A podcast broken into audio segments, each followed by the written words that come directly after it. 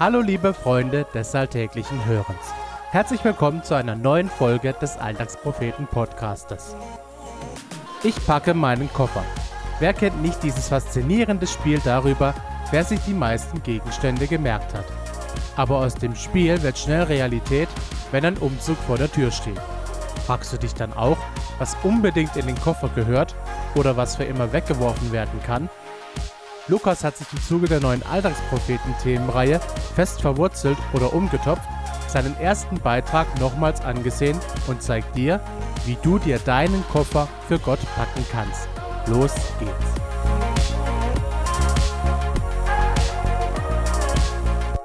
Meinen ersten Beitrag auf diesem Blog habe ich über Heimat geschrieben. Es ging darum, wie Heimat sich für mich verändert hat, nachdem ich drei Jahre zuvor von meiner Familie in Bielefeld zum Studieren nach Heidelberg gezogen war. Anlässlich unserer zweiten Themenreihe habe ich meine Gedanken von damals nochmal angesehen und so kommt es jetzt zu einer Neuauflage. Heimat ist wie ein Koffer, ein Reisekoffer fürs Leben mit ganz vielen Fächern für Menschen, Orte, Dinge und vieles, vieles mehr. Alle schleppen einen mit sich herum. Mit dem unaufhaltsamen Älterwerden wird immer etwas Neues eingepackt. Man zieht um, Beziehungen entstehen, Freundschaften werden geknüpft, Orte und Dinge liebgewonnen. Und manches Liebgewonnene muss ausgepackt werden. Beziehungen zerbrechen, Freundschaften verlaufen sich, Dinge gehen verloren, Orte verändern sich. Heimat bleibt immer im Wandel. Die kostbarsten Gepäckstücke sind die, die man immer wieder eingepackt hat, die man beim Umpacken in die Hand genommen hat, betrachtet und immer wieder eingepackt hat, weil sie es einfach wert sind. Gleichzeitig kann ich Heimat nicht so richtig greifen. Oft kann man gar nicht darüber verfügen, was eingepackt werden soll. Da hängt das Bild vom Koffer. Heimat ist geschenkt und Heimat kann gestohlen werden. Bei Heimat denke ich immer romantisierend an etwas Schönes, Warmes und ganz Vertrautes. Dafür kann ich wirklich dankbar sein. Es gibt so viele Menschen, die ihre Heimat verloren haben oder ihre Heimat wurde ihnen genommen.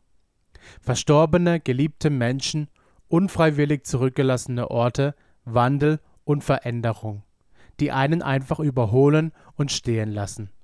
Heimat ist nicht immer zugänglich und das macht Heimweh.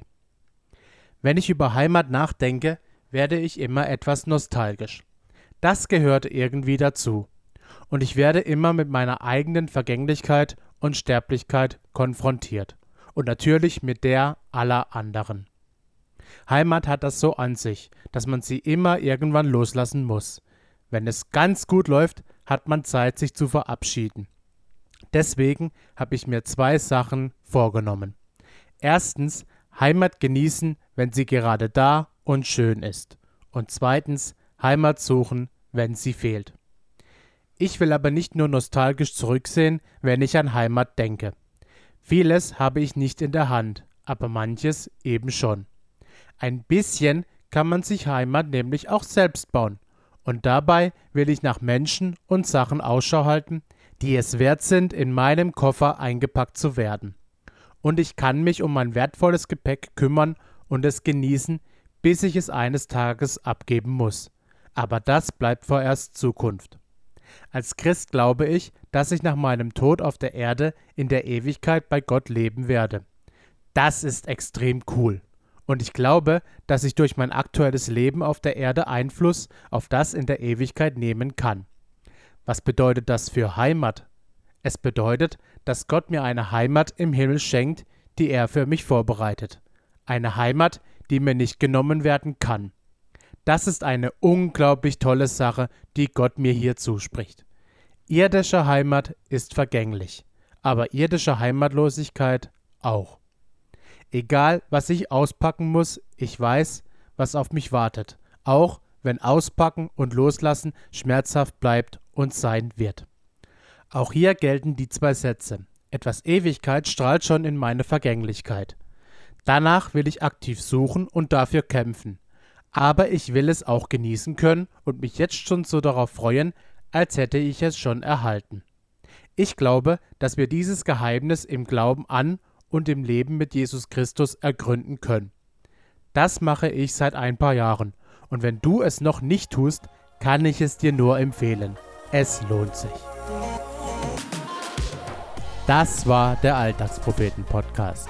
Gesprochen wurde dieser Text von Michael. Wenn dir diese Folge gefallen hat, freuen wir uns, wenn du sie weiterempfiehlst.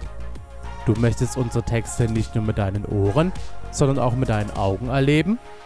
Dann schau auf unserem Blog www.alltagspropheten.de doch einfach mal vorbei.